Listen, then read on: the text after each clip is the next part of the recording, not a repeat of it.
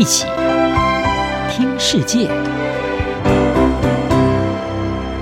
欢迎来到一起听世界，请听一下中央广播电台的国际专题报道。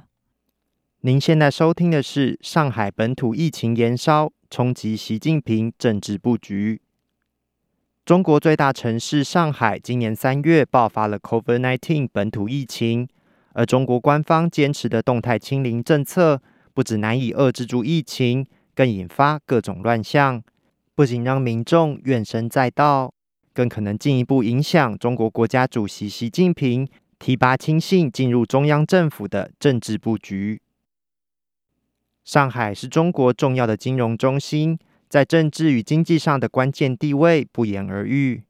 当地的最高政治职位——上海市委书记。更是许多想要问鼎中央的政治人物升官的最佳跳板。南华早报引述南京大学学者顾肃指出，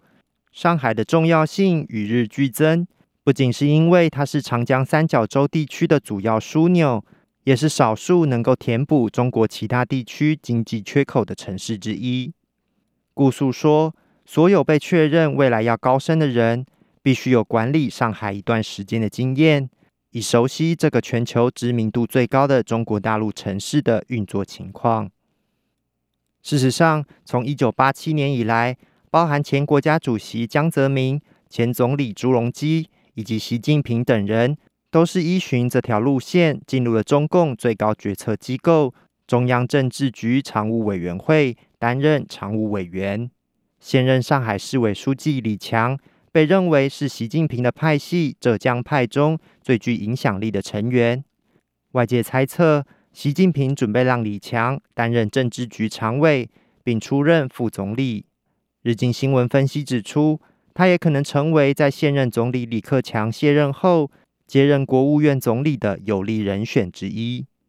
然而，上海今年三月爆发的 COVID-19 疫情，却可能让预计在今年秋天第二十次全国代表大会上推动的这项人事布局出现变数。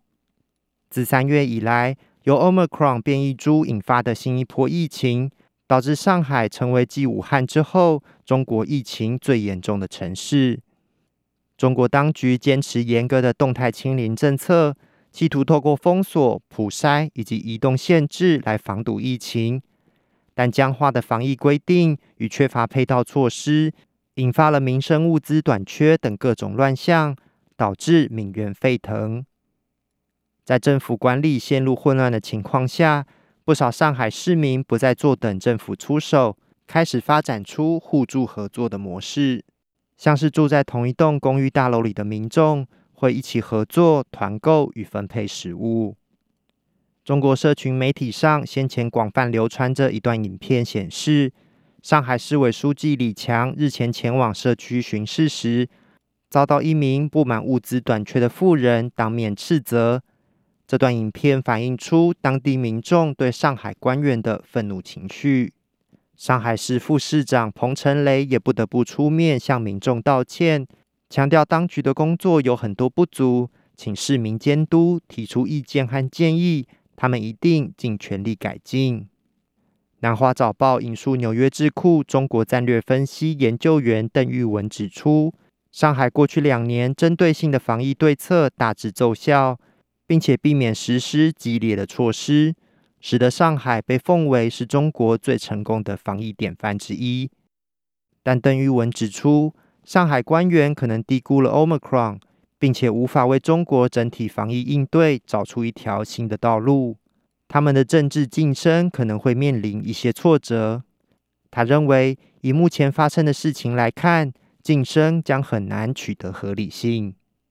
不过，南华早报报道，新加坡大学李光耀公共政策学院副教授吴木鸾认为，现在要判断上海疫情的政治影响还言之过早。